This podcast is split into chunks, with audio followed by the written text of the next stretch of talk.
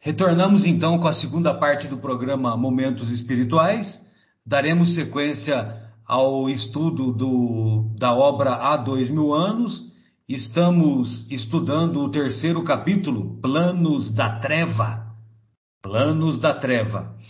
É, na, que, que, é, que compõe a segunda parte dessa obra monumental que, que retrata a convivência de, de personagens uh, não somente no ambiente familiar, como também no ambiente da convivência, é, sobretudo tendo como personagem principal o senador Públio Lentulus e também a sua esposa Lívia. Só que, lógico, né, que a Lívia é, tem se mostrado cada vez mais uma personagem de esferas espirituais muito, muito, muito elevadas.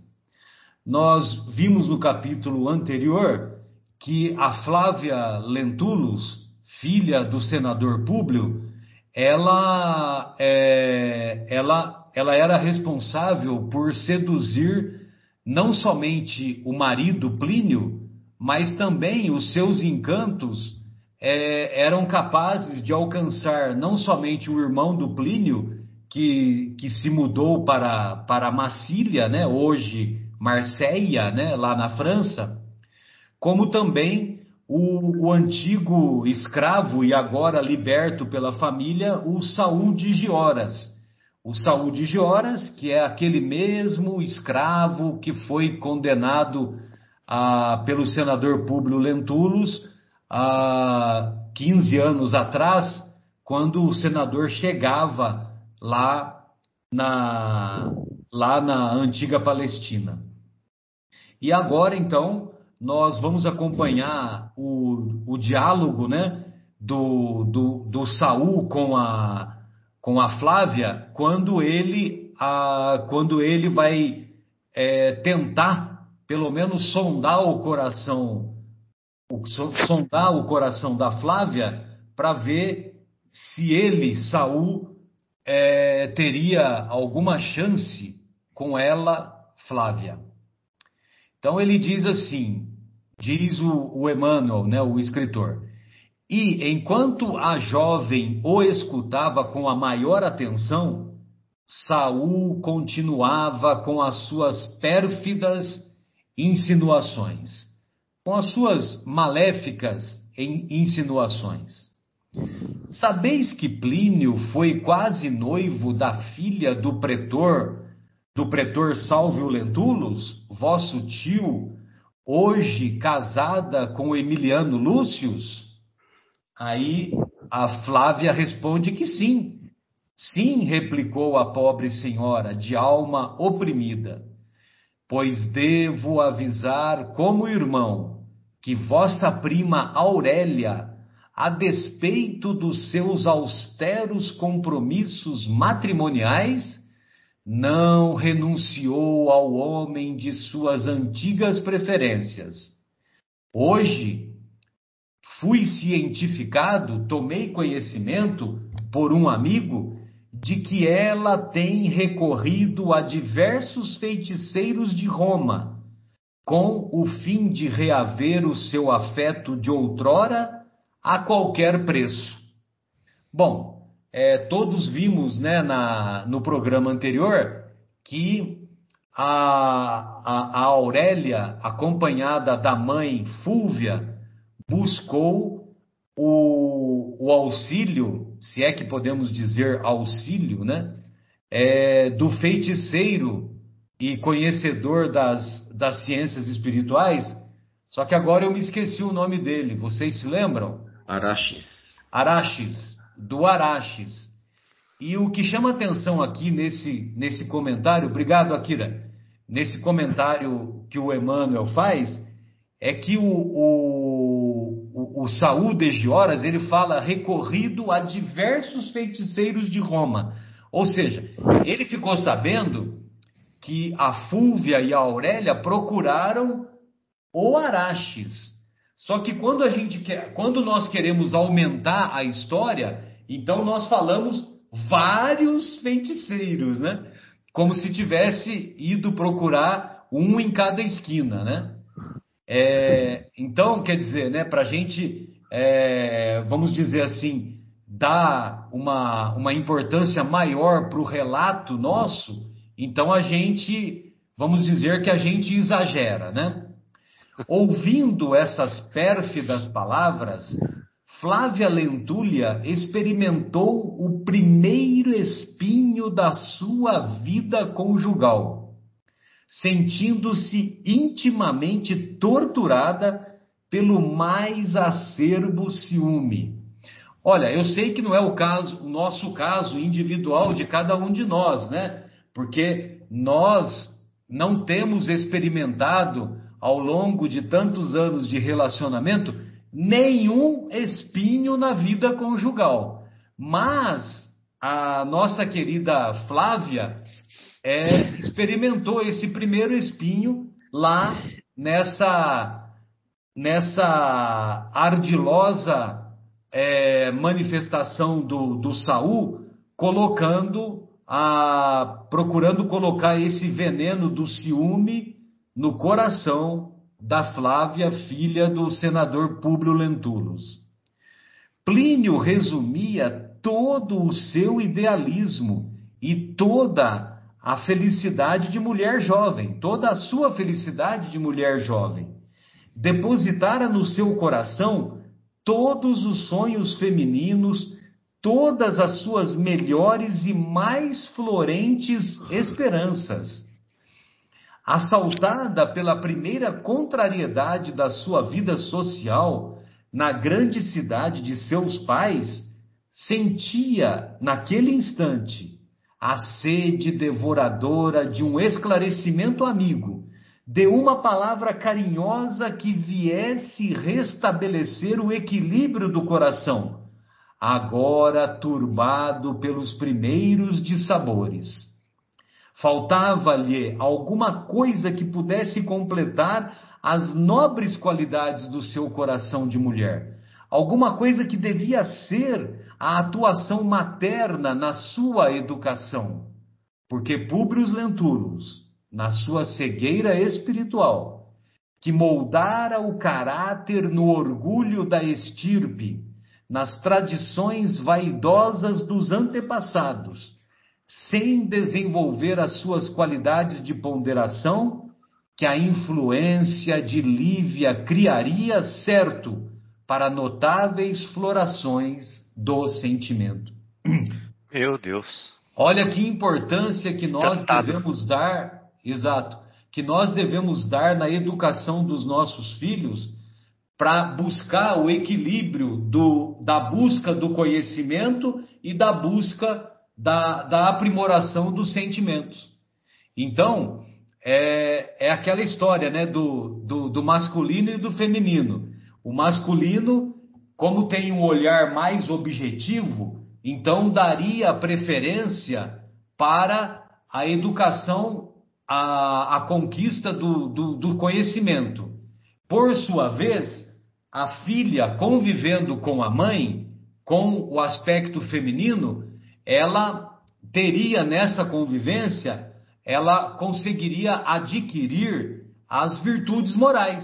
Então, haveria um equilíbrio, né? Um equilíbrio na, lá no, na constituição do lar, na constituição da educação dos filhos. Então, haveria esse equilíbrio do, do horizontal com o vertical, né, Fábio? Que o, que o pessoal lá do, do Miudinho sempre fala, né? E que nós vamos encontrar lá na obra Nosso Lar, quando a, a benfeitora Laura explica esse conceito do vertical e do horizontal.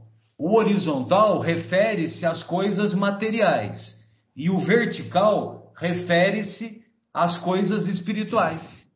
Então, é, é, é importante nós buscarmos esse equilíbrio o equilíbrio da conquista do conhecimento, sim, mas aliado à conquista das virtudes morais. Pois não, Fábio? E hoje, Marcelo, eu descobri mais uma coisa do vertical e do horizontal que, assim, me pareceu tão claro que é o seguinte: o horizontal é o que está e o vertical é o que é. Vamos desenvolver um pouquinho isso? Por que, que o horizontal é o que está? Porque essa casa é onde você está, esse corpício é onde você está, essa mulher aqui, a sua esposa aqui está agora, esse estado social é o que você está, o seu trabalho é o que você está, a saúde do seu corpo é o que você está. Então é tudo isso que você corre atrás horizontalmente. Entendeu? Agora, o que você é? Esse sentimento que você é, essa que você busca, essa integração com Deus que é central, eterna, fundamental, atemporal, né? Não espacial. Esse é o vertical, entendeu? Esse é o que é. Entendeu? Esse é o que é o essencial. Marta, Marta. Lembra? Sim. Então, é isso. Eu Nós achei legal demais. também, Fábio, está me ocorrendo aqui, o ego e o self, né? O ego, o ego e o self também. É, o ego é o que é o que eu projeto que para pra, as pessoas, né? Então, Isso. ah, o Marcelo é aquele o frequentador Bonitão. do Paulo de Tarso, faz preleção, é espírita, faz a campanha Alta de Souza, tal. Então, isso é o que eu quero que vocês pensem sobre mim. Agora, o que eu verdadeiramente sou é, é, é comigo, é entre mim e Deus. Porque entre mim e Deus, aí não tem subterfúgios, aí não tem, aí não tem máscaras, né? É. E, e, o pior é que nem você sabe o que você é direito, porque você só se conhece nessas circunstâncias, né? Agora. Exato. Então é, é, um trabalho bem bonito mesmo para a gente é, mergulhar, né? Mergulhar para cima. Sem dúvida. Muito bom. Então, a jovem Patrícia sentiu o coração despedaçado por um ciúme quase feroz, mas, compreendendo os deveres que lhe competiam em tais conjunturas, recobrou a precisa energia moral para reagir naquele primeiro embate de provas, respondendo ao moço judeu e fazendo o possível por afetar o máximo de severa e tranquila nobreza. Ou seja, por dentro ela estava envenenada pelo espinho do ciúme que o Saul tinha inoculado nela. Agora, por fora, ela iria tentar transparecer a aparência de serenidade, a aparência de ela se colocando como a filha de um senador, a, a pessoa bem que pertencia à aristocracia romana da época. Então ela diz assim: agradeço penhorada o interesse de vossa comunicação. Todavia, nada me autoriza a suspeitar da consciência retilínea de meu esposo, mesmo porque Plínio resume todos os meus ideais de esposa e de mulher. E, e, é assim mesmo, né? Quando nós começamos o namoro e mais tarde o, a concretização do, do relacionamento, né? Com, as, com os nossos cônjuges, então o nosso cônjuge representa para nós o ideal de beleza, o ideal de mulher, o ideal de virtudes. E é dessa maneira que, que ela procura se esquivar através da aparência, é, se esquivar do, da ação do, do nosso querido Saul, que é, quis colocar esse veneno do ciúme no seu coração ambicionando mais tarde o, o amor dessa, dessa jovem Flávia que ele que havia tocado o seu coração. É, Marcos, é você que continua, né, querido? Deixa, deixa eu só fazer uma observaçãozinha. Opa, pois não, agora queremos a observação feminina. essa observação feminina, veja bem, olha que nobreza que essa menina é.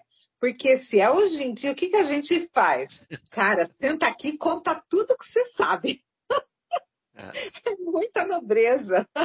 A gente já queria arrancar tudo. Mas apesar dela estar tá, né, por dentro, assim, não, ela não se deixa falar. Muito nobre da parte dela. Só isso. É, mas talvez ela tenha agido dessa maneira, Vera, porque ela estava conversando com um antigo liberto e, e, era uma pessoa que ela, que ela não tinha convivência, né? Apesar de saber que o Saul tinha, era considerado como irmão do Plínio e do Agripa, mas ela não tinha convivência com ele. Então, quer dizer, ela, lógico que ela procurou manter uma certa distância, né? Talvez, talvez foi a, a, uma, uma atitude defensiva, e, e essa atitude defensiva só não foi melhor porque ela não conviveu com a mãe, com a própria mãe. Porque a educação que foi confiada para ela foi uma educação é, apenas com as características que o pai impôs, né? Então ela, ela foi privada do convívio da, do convívio com a mãe no sentido de, de, de educar os seus sentimentos, né? Infelizmente. Pois não, Marcos? Pois é, vamos lá, né? Mais um para tirar a paz dessa família. Agora o Saul, mais uma vez, né? Voltando. Continuando. Senhora, revidou o judeu, mordendo os lábios, né? o espírito feminino, na sua fertilidade de imaginação, alheio à vida prática, pode enganar-se muitas vezes pelas aparências. Folgo de ouvir-vos e louvo a vossa ilimitada confiança. Porém, quero fiqueis convencida de que, a qualquer tempo, encontrareis em mim um sincero defensor da vossa felicidade e das vossas virtudes. Meu Deus, né? Que falsidade. Isso dizendo, Saúl de Gioras apresentou atenciosas despedidas, deixando a pobre moça com as suas impressões de surpresa e amargura. Os primeiros infortúnios haviam atingido a vida conjugal de Flávia Lentulha, sem que ela soubesse conjurar o perigo que ameaçava a sua ventura para sempre. Nessa noite, Plínio Severus não encontrou em casa a criatura mimosa e adorável da sua dedicação e do seu amor profundo na intimidade da alcova, encontrou a companheira cheia de recriminações, descabidas e importunas, tocadas de tristeza, amarguradas e incompreensíveis. Verificando-se entre ambos os primeiros atritos que podem arruinar para sempre no curso de uma vida. A felicidade de um casal quando seus corações não se encontram suficientemente preparados para a compreensão espiritual, no intuito das provas remissoras, embora a estrada divina de suas almas gêmeas seja um caminho glorioso para os mais elevados destinos. É complicado, né? Você vê que plantou-se uma discórdia, né? E e, e são dois espíritos, é, duas almas gêmeas, né? Até como diz o nosso querido lá, o feiticeiro, lá, o, o Araches, né? Olha, nem, nem queira separar, porque eles foram feitos um para o outro. Mas mesmo os espíritos feitos para o outro podem ser minados de injúria, de incompreensão, de, de é, acusações, enfim, ou se eles não tiverem o fortalecimento espiritual, né, Marcos? Sem dúvida, se não tiverem o fortalecimento espiritual, exatamente. Em breves dias, Saul re regressava a Massília esperançoso de concretizar algumas realizações de ordem material, de modo a regressar a Roma no menor espaço de tempo. E a vida de nossas personagens continuava na capital do império, quase com a mesma fisionomia de sempre.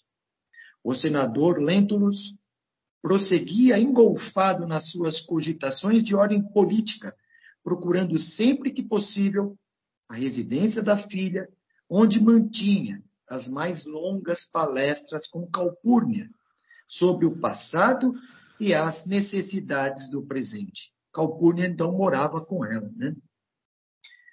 Quando a Lívia, afastada compulsoriamente da filha, pela força das circunstâncias, longe da sua melhor amiga de outros tempos pela incompreensão, e prosseguindo distante do esposo no ambiente dos seus afetos mais íntimos, refugiara-se na dedicação, ah, desculpa, refugiara-se na dedicada amizade de Ana, nas preces mais fervorosas e sinceras.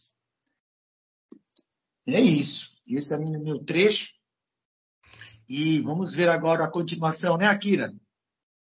É, eu só gostaria de fazer um comentário aqui, viu, Akira, é, referente àquele parágrafo lá sobre o, o, o relacionamento do, do, Plínio e, da, e da, da Flávia, que começou a ser arruinado né, com, com aqueles atritos lá, né?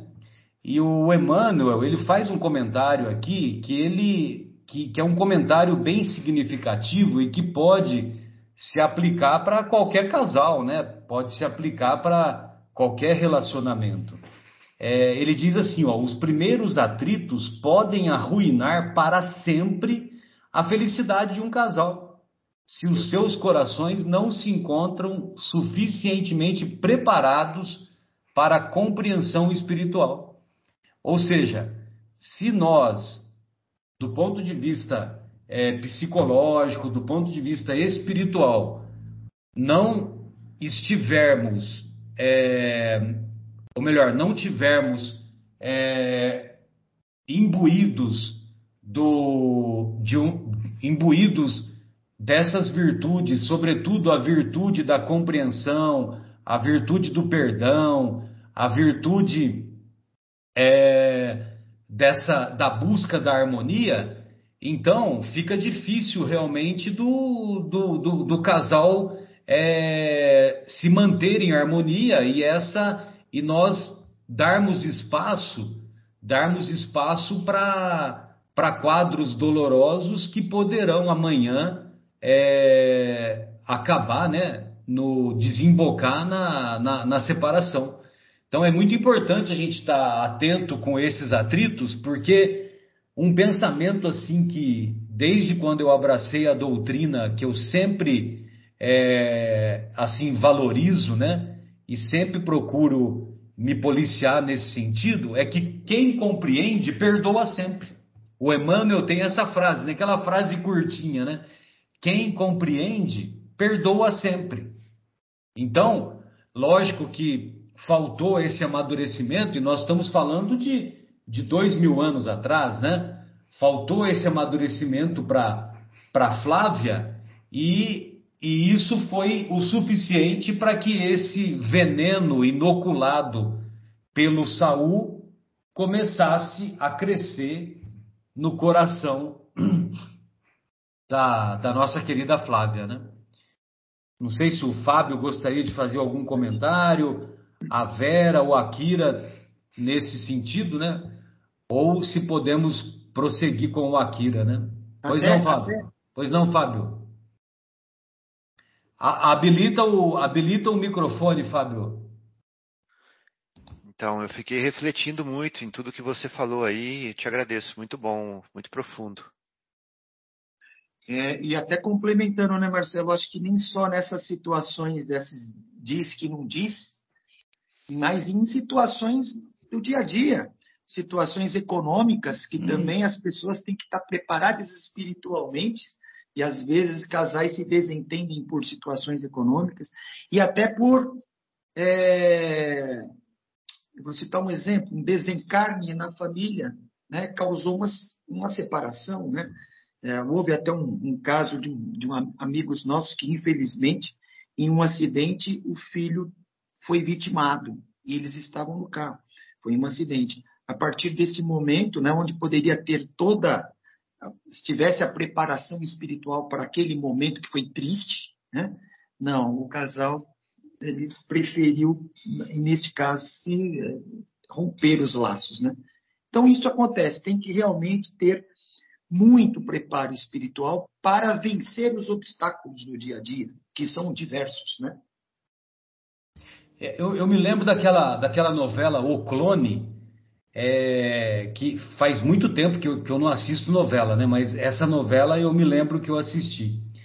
E, e tinha lá um, um casal, é, e, e, e, esse casal era um casal é, árabe, né? Que, que, que, descrevia uma, uma, uma família árabe que morava no Rio de Janeiro e com frequência eles iam lá para uma cidade do Marrocos, né, do, do país Marrocos, que agora eu me esqueci o nome da, o nome da cidade. E, e aí havia uma tia de um deles, né, uma tia do marido. E essa tia, volta e meia, quando tinha crises, então essa tia, ela é que se aproximava lá do, do casal e, e ela é que, é que é, vamos dizer assim, que estabelecia a harmonia, que estabelecia o. colocava panos quentes, enfim, né? Que o, o casal retomava lá o, o relacionamento, né? E aí eu me lembro que num determinado momento ela falou assim, né? Ela falou para o casal, né? Falou para os dois. Falou: olha, agora que a tempestade está vindo no relacionamento de vocês, então vocês devem, abraçados e usa, usarem de um guarda-chuva potente para poderem atravessar essa tempestade. Entendeu? Então, olha só que interessante, né? É, é lógico, né, que faltou isso, né? Nós vamos acompanhar o, o, o, andar da história, né, o andar da carruagem, mas é, e, e, também a gente tem que compreender que a, a nossa querida Flávia não tinha o amadurecimento, o conhecimento espiritual que nós que estamos analisando de fora temos, né? Então, é, fica fácil para nós falarmos do lado de fora, né? Analisando do lado de fora. Mas, de qualquer maneira, fica aí esse, esse convite, né? De, de que quando o casal está atravessando uma tempestade, aí é que ele tem que ficar mais abraçado e usar né, do guarda-chuva potente. E o guarda-chuva potente são as virtudes morais para poder atravessar a tempestade. Ô, ô, Akira, desculpe que eu me estendi aí, e, mas eu achei que seria importante Não, fazer legal. esses comentários aí. Foi um, foi um obrigado, ótimo complemento. Né? Realmente foi agregou bastante. E só complementando mais um pouquinho, né? Aqui no caso dos nossos dois personagens, né, que no caso é o Plínio e a Flávia, eles são um casal muito jovens, né? Eles casaram assim há pouco tempo e eles eram muito jovens. E faltou o quê? Vivência, faltou amadurecimento, faltou experiência de vida, malícia, né? Para lidar com essas situações, né? Com essas vicissitudes que a todo instante é, as pessoas são bombardeadas, né? Sejam os personagens, sejam nós mesmos, né? No nosso dia a dia também. Então é importante essa questão do, do, da cumplicidade, da confiança, né? Que deve ser depositada um ao outro, né? Assim como é, eles inicialmente né, viram que eram almas gêmeas, perceberam isso, e depositaram suas confianças no início do, do relacionamento, é justamente nos momentos difíceis é que a gente precisa colocar à prova essa verdadeira confiança, né? Para superar aí essas dificuldades que a todo instante seremos submetidos. Né? Bom, agora vamos voltar agora então, né? É, para o caso da Lívia, né? Voltar aqui para onde a Lívia agora ela, ela não tem muito agora um, um relacionamento afetivo com mais o, o senador, né, Públio Lentulus, e quem virou a sua fiel confidente no caso é a Ana, né? Então, diariamente, ambas procuravam orar em dolorosa soledade ao pé daquela mesma cruz grosseira que lhes dera Simeão no instante extremo. Muitas vezes, ambas, em êxtase, notavam que o pequenino madeiro se tocava de luz tenuíssima, ao mesmo tempo que lhes parecia ouvir longe, no santuário do coração e dos pensamentos, exortações singulares e maravilhosas.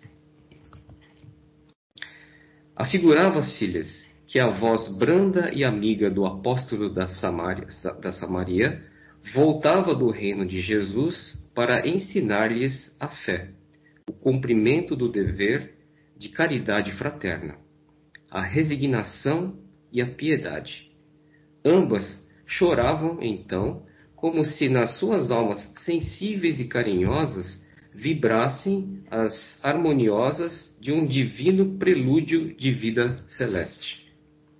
Ou seja, aqui, com certeza, Simeão estava dando suas mensagens para que elas não desanimassem, né?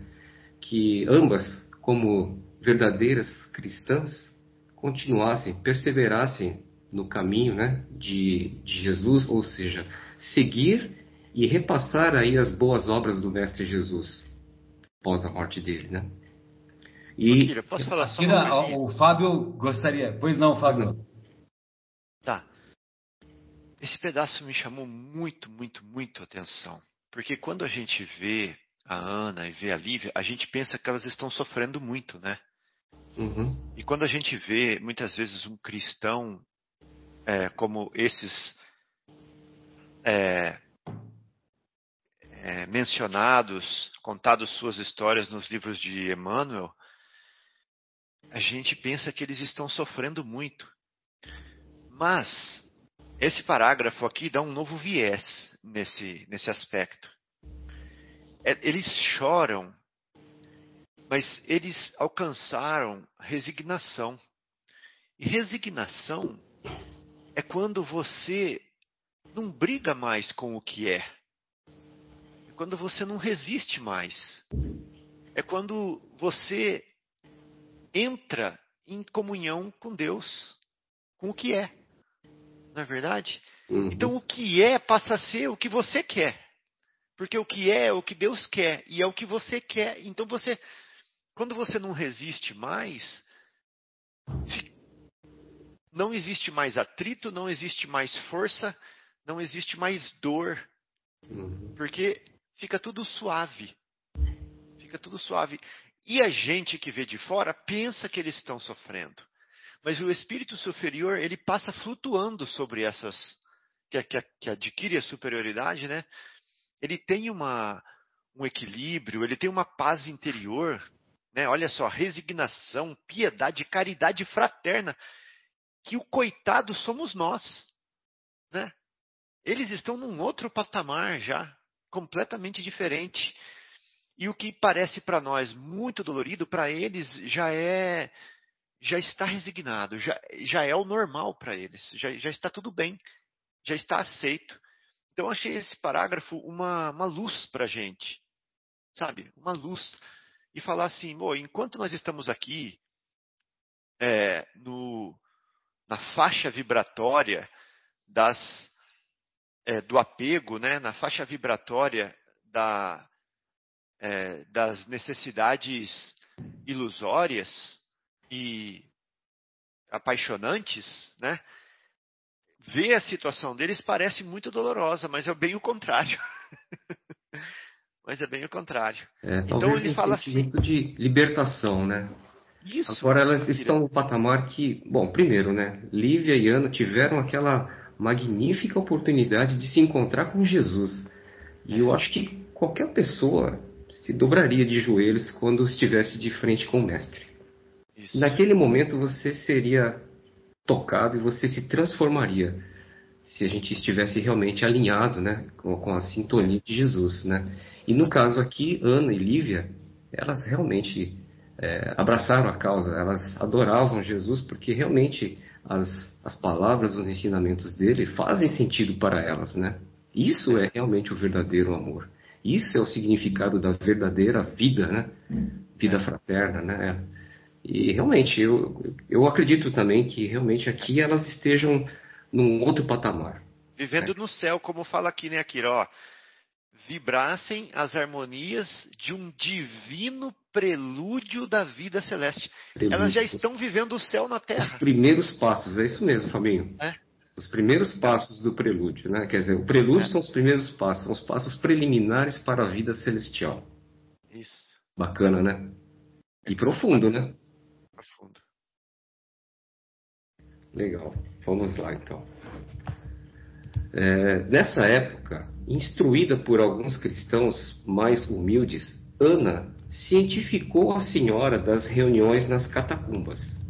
Ou seja, depois da morte de Jesus, é, é lógico, teve uma legião de pessoas que passaram a, a adorar a doutrina, né, os, os, conceitos de Jesus, e eles não queriam parar com esses ensinamentos e não queriam deixar de repassar esses ensinamentos. E eu acho que acabou até potencializando ainda mais, é, disseminando ainda mais o cristianismo, né, depois que, infelizmente, Jesus foi, foi morto, né, foi crucificado. E aí esses encontros começaram a acontecer com mais frequências em residências, em lugares onde os soldados romanos né, não, não faziam as suas rondas, né, e começou a, a ter essa, essa, esses encontros às escondidas. E assim inicia aí os primeiros passos né, da, dos encontros é, dos cristãos. Né. Bom, vamos continuando aqui. Somente ali podiam reunir-se os adeptos do cristianismo nascente. Aqui, ó, aqui já está dizendo, né? É o início do, do, dos encontros né, das pessoas que abraçaram a causa de Jesus. Portanto, desde os seus primeiros eventos na sociedade romana, foram as suas ideias consideradas subversivas e perversoras. Quer dizer, infelizmente, a, as obras de Jesus não eram bem interpretadas pela, pelas leis dos homens né, e pela, pela sociedade da época. Né? O império fundado com Augusto, que significou a maior expressão de um Estado forte em todas as épocas do mundo, depois das conquistas democráticas da República, não tolerava nenhum agrupamento partidário em matéria de doutrinas sociais e políticas. Bom, aqui de novo, né? O Império Romano ele era um governo puramente é, ditatorial. Ele conquistou a Europa, conquistou o Egito, conquistou territórios e, enfim, foi na base da violência, né? E, e excessivamente eu, centralizador. Centralizadora. E eles não aceitavam, eles queriam manter o domínio sobre todas essas regiões e também sobre os povos. Então, é lógico, para manter a ordem né, a seu benefício do Império Romano, era importante que eles evitassem esses agrupamentos, esses encontros de pessoas, para que não desabasse a, aquilo tudo, o império que, que já se, havia sido construído pelos romanos. Verificava-se em Roma o mesmo que hoje com as nações modernas, a oscilarem entre as mais variadas formas governamentais, ao longo do eixo dos extremismos e dentro da ignorância do homem, que teima em não compreender que a reforma das instituições tem que começar no íntimo das criaturas. Aqui eu acho que vale um adendo. Precisa é... falar mais nada, né? pois é, né? Aqui as, as extravagâncias dos homens, né? as leis dos homens, né? Criam regras, criam leis, né? E totalmente é, antagônicas, né? Com relação às leis de Jesus. E e era exatamente isso que o governo romano, vamos dizer assim, apoiava, né? Ao passo que Jesus, enquanto ele falava de amor, isso era na época era incompreensível, né, para para o Império Romano e para outras sociedades que compartilhavam dos mesmos ideais. É, as únicas associações admitidas eram então as cooperativas funerárias. Olha que legal, gente. Que estranho, né? Mas vamos lá. Em vista de seus programas de piedade e proteção aos que já não poderiam perturbar os poderes temporais do César.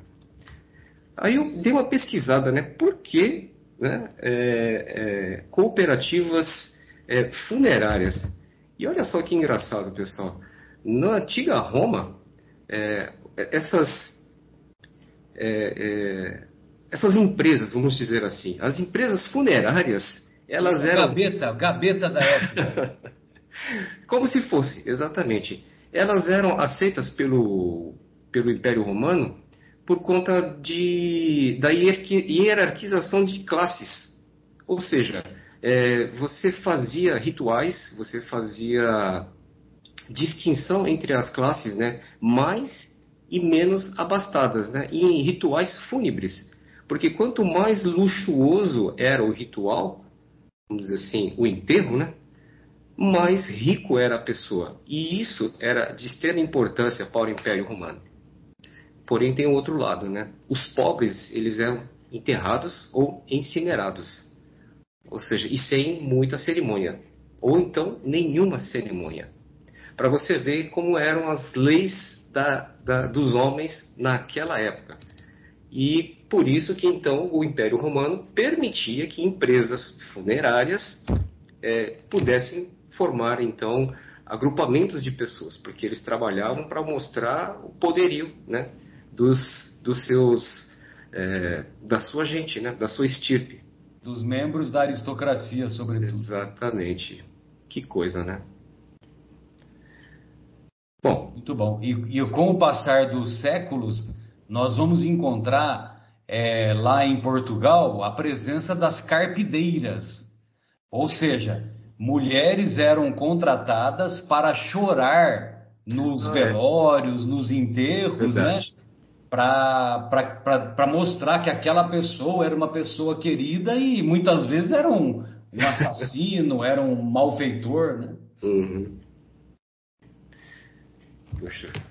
As únicas as, as, perseguidos pelas, le, pelas leis que eles é, que eles não toleravam as ideias renovadoras, encarados com aversão pelas forças poderosas das tradições antigas, os adeptos de Jesus não ignoravam a sua futura posição de angústia e sofrimento. Ou seja, é, eles estavam fadados a serem perseguidos e mortos. Mas eles já sabiam disso, né? Já sabiam eles disso. Já tinham essa consciência. Exatamente. Alguns editos mais rigorosos os compeliam a ocultar a manifestação de crenças, embora o governo de Cláudio Tibérios Cláudio, que era o, o, o governo, o imperador, né, procurasse sempre o máximo de ordem e equilíbrio sem grandes excessos na execução dos seus desígnios. Mas infelizmente a perseguição acabou acontecendo e muitos cristãos foram mortos sim no período do Império Romano, tá? Bom, essa é a, a parte que que eu cabia a mim fazer a leitura. Exato, é. Ele descreve né, a, a situação que a Ana e os cristãos lá de Roma, em, é, co, como que eles se encontravam e também como que eles faziam por se reunir, né? Uhum. Que, a, que eu acho que agora vai ser, vai ser mais fácil de compreender que a Vera vai nos relatar, né, Vera? Vamos lá, então. Vamos continuar. Alguns companheiros mais esclarecidos na fé advogavam publicamente as suas teses em epístolas ao sabor da época, mas muito antes dos crimes tenebrosos de Domício Nero. A atmosfera dos cristãos primitivos era já de aflição, angústia e trabalhos penosos. Desse modo, as reuniões nas catacumbas efetuavam-se periodicamente, nada obstante, o seu caráter absolutamente secreto. E a gente relembra alguns trechos aqui de Paulo Estevão, né? Uh, aqui fala que essa época nós estamos antes do Nero, né, quando começa realmente uma perseguição ferrenha com os cristãos, mas ah, demonstrando já que eles eram perseguidos ainda e não tinham essa liberdade. Apesar de que alguns, como fala no início desse parágrafo, já escreviam epístolas, né? já escreviam sobre isso. Grande número de apóstolos da Palestina passavam em Roma, trazendo aos irmãos da metrópole as prédicas mais edificantes e consoladoras. Quer dizer, Palestina, a pé, é uma certa distância de Roma. Né? Mas então, e as coisas não tinham internet naquela época, demorava para chegar. Mas essas pessoas traziam essas mensagens lá para a capital do Império Romano. Ali no silêncio dos grandes maciços de pedra, em cavernas desprezadas pelo tempo, ouviam-se vozes profundas e moralizantes que comentavam o Evangelho do Senhor ou encareciam as sublimidades do seu reino, acima de todos os precários poderes da perversidade humana. Tochas brilhantes iluminavam esses desvãos subterrâneos, que as eras protegiam, enquanto suas portas empedradas davam a impressão de angústia, tristeza e supremo abandono. Então, os desvãos uh, subterrâneos são essas catacumbas, né? Que é uma a era e a planta que a gente conhece, a gente adora era, né? Para enfeitar, cobriam as entradas e essas pedras, dando assim um pouco de privacidade aí no recinto, para que não ficasse tão à, à, à mostra. Sempre que um peregrino mais dedicado aportava a cidade, havia um aviso comum a todos os conversos. Vejam bem, olha, o sinal da cruz, feito de qualquer forma, era senha silenciosa entre os irmãos de crença, e feito desse ou daquele modo especial, significava um aviso, cujo sentido era imediatamente compreendido. Então, era um código, através do sinal da cruz. De uma certa maneira, né, revelava que eles eram irmãos de crença. E aí, com algumas mudanças que eles lá estabeleciam, era um aviso de alguma coisa. Através dessas comunicações incessantes, Ana conhecia todo o movimento das catacumbas, colocando sua senhora a par de todos os fatos que se desenrolavam em Roma, sobre a redentora doutrina do crucificado. Então, Ana ia acompanhando tudo o que estava acontecendo em relação ao cristianismo lá em Roma. Assim é que, quando se anunciava a chegada de algum apóstolo da Galileia ou das regiões que lhe são fronteiriças, Lívia fazia questão de comparecer, fazendo-se acompanhar pela serva desvelada e fiel, atravessando os caminhos a pé, embora trajasse agora a sua indumentária patrícia, de conformidade com a autorização do marido, para professar livremente as suas crenças. Ela estava ciente de que perante a sociedade sua atitude representava grave perigo. Mas o sacrifício de Simeão fora um marco de luz assinalando seus destinos na terra. Olha só como marcou profundamente Lívia, né, o que aconteceu com Simeão e o exemplo dele. Adquirir a coragem, serenidade, resignação e conhecimento de si mesma, para nunca tergiversar em detrimento de sua fé ardente e pura. Então, uh, Fábio, tergiversar é? Oscilar. se, as suas, se as suas antigas relações de amizade em Roma atribuíam suas modificações interiores à demência, se o marido não a compreendia e Calpurno e Plínio cavavam ainda mais o grande abismo que Públio havia aberto entre ela e a filha, possui o seu espírito na crença um caminho divino para fugir de todas as terrenas amarguras, sentindo que o divino mestre de Nazaré lhe dulcificava as úlceras da alma, compadecendo-se do seu coração retalhado de angústias. Era-lhe a fé como um archote luminoso, clareando a estrada dolorosa e do qual se irradiavam os clarões da confiança humana na providência divina que transforma as provações penosas da terra em antegozo das eternas alegrias do infinito. Então, apesar de tudo que a Lívia trazia de penoso, que era ah, o pouco contato com a filha, né, o distanciamento do marido, o que mantinha ela a ir adiante era a fé. em frente Jesus é fé nos seus ensinamentos, né? E aqui a gente encerra esse capítulo. E o Fábio vai continuar no próximo, né, Fábio? É, Vera. Muito bom. Mais uma vez aqui, né, nesse, no finalzinho desse capítulo, o Emmanuel mostra pra gente como que o espírito iluminado ele ele passa pelo mundo é, de uma forma mais é, suave. Né? No entanto, Jesus fala né, que o meu jugo é suave e o meu fardo é leve, porque Emmanuel está mostrando isso aqui para gente, ó. Quando ele fala que a fé dela era um, uma tocha luminosa, né, que clareava a estrada. A gente não. A gente anda na estrada dolorosa sem tocha. E, e aí ela tinha clarões de confiança na providência divina. A gente tem medo, normalmente. Né? E isso transformava para ela as provações da terra num antegozo das eternas alegrias do infinito, enquanto para nós isso fica sendo um apego às coisas que a gente não quer deixar aqui. Né? Então, realmente, com Jesus o fardo é leve e o jugo é suave. Aí, Manuel está mostrando para a gente aqui. O próximo Fábio, capítulo. E, e, nessa, nessa figura que você fez aí, é, é, nós vamos compreender que a fé ela é um, um facho de luz para iluminar o caminho, né? E como nós, nós temos pouca fé, então a luz nossa é uma luz mais fraquinha, né? E como é uma luz mais fraquinha, a gente não percebe na nossa caminhada o, as pedras e por isso que a gente tropica tanto. Não é tropica que fala lá em Minas? É trupica, é pedra de tropeço. Por isso que a gente, tro... que a gente tropeça tanto, né?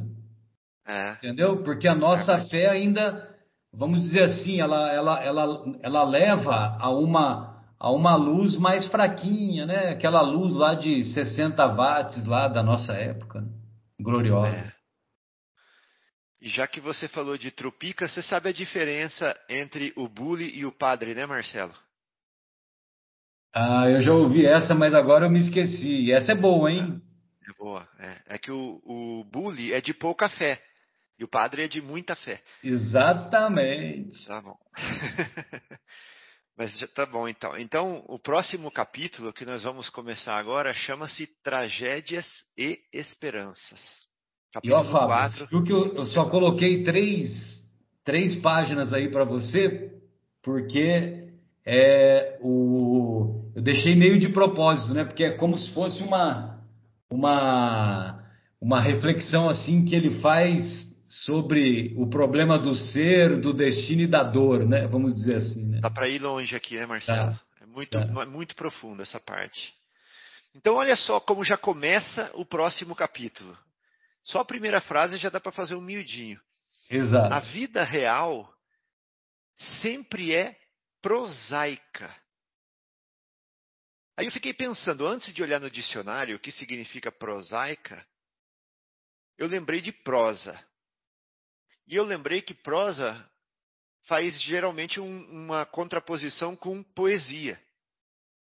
Então eu pensei, se a vida é sempre prosaica, ela é sem poesia. Né? Olha que interessante. Ou seja, ela é mais direta, mais seca, mais. É, aí ele explica depois, sem fantasia e nem sonhos. Ou seja, tem tudo a ver, né? Eu lembro disso uma vez no meu trabalho, eu tirei uma licença de não sei quanto tempo, acho que foi dois meses, porque eu, eu, eu alcancei muitos anos de trabalho numa empresa e quem alcançava esse número de anos podia tirar uma licença, entendeu?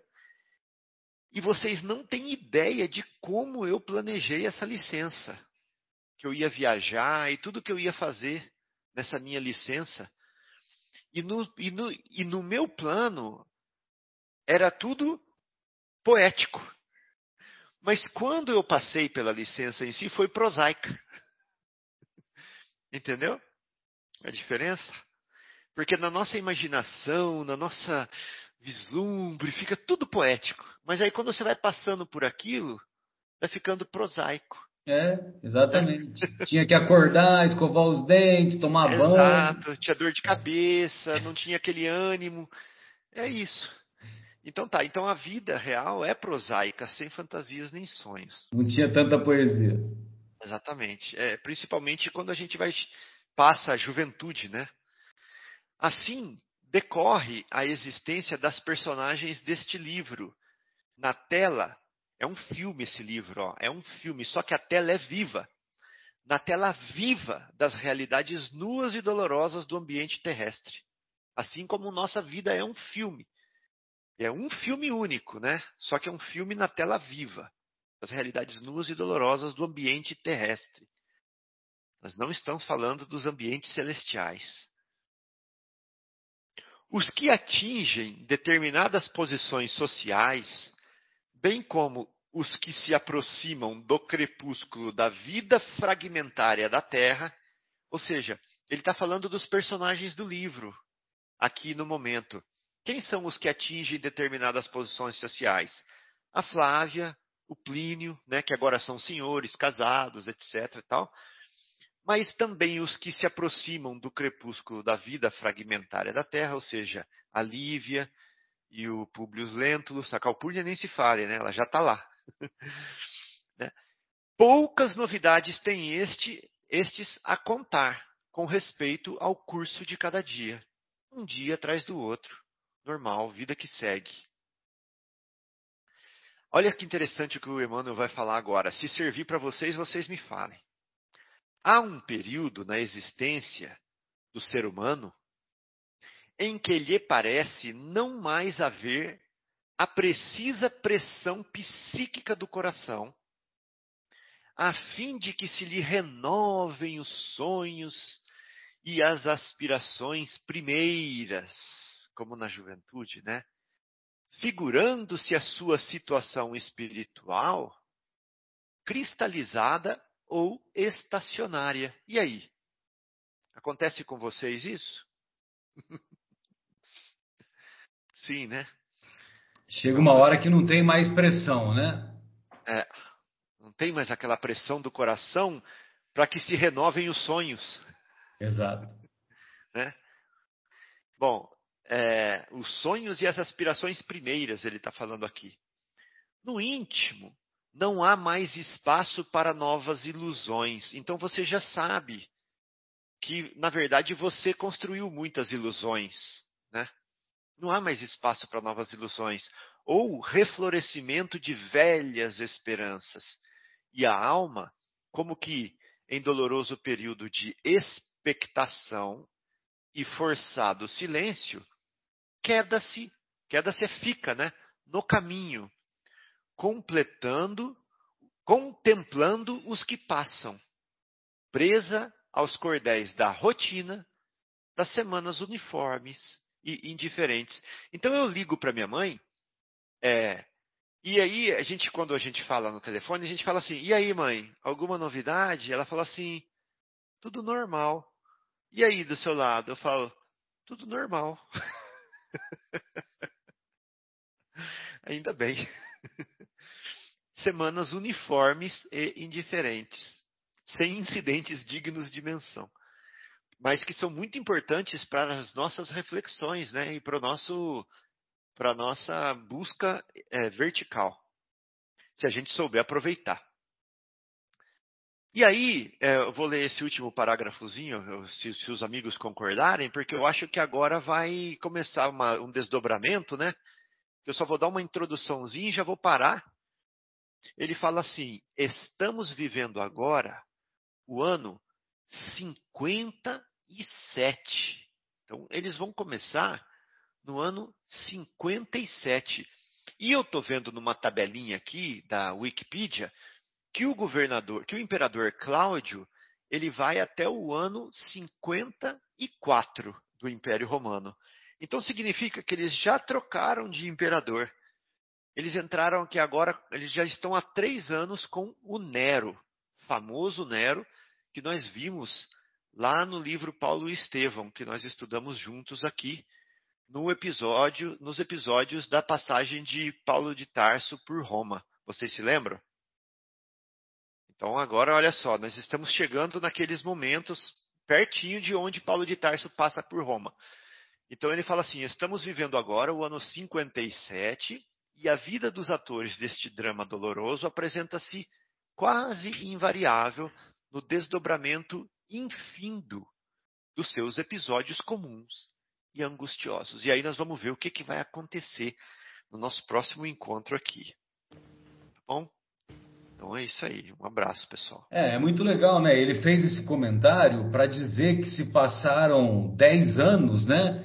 E que, é, aproximadamente 10 anos, e que, o, e que as pessoas continuaram levando a sua vidinha lá, né?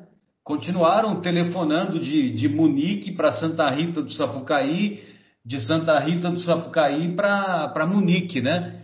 E, e a, a venda do seu Antônio continua do mesmo jeito, a padaria, né? E então, quer dizer, não teve grandes mudanças. Agora, a gente precisa ficar atento também para não nos acomodarmos na indiferença de não nos esforçarmos em nos renovarmos intimamente, né? Exatamente. Então, é, essa é a oportunidade de trabalhar isso, que, né? Acho que é essa reflexão que o Emmanuel também deixa subliminar, né? Deixa assim no, nas entrelinhas, né?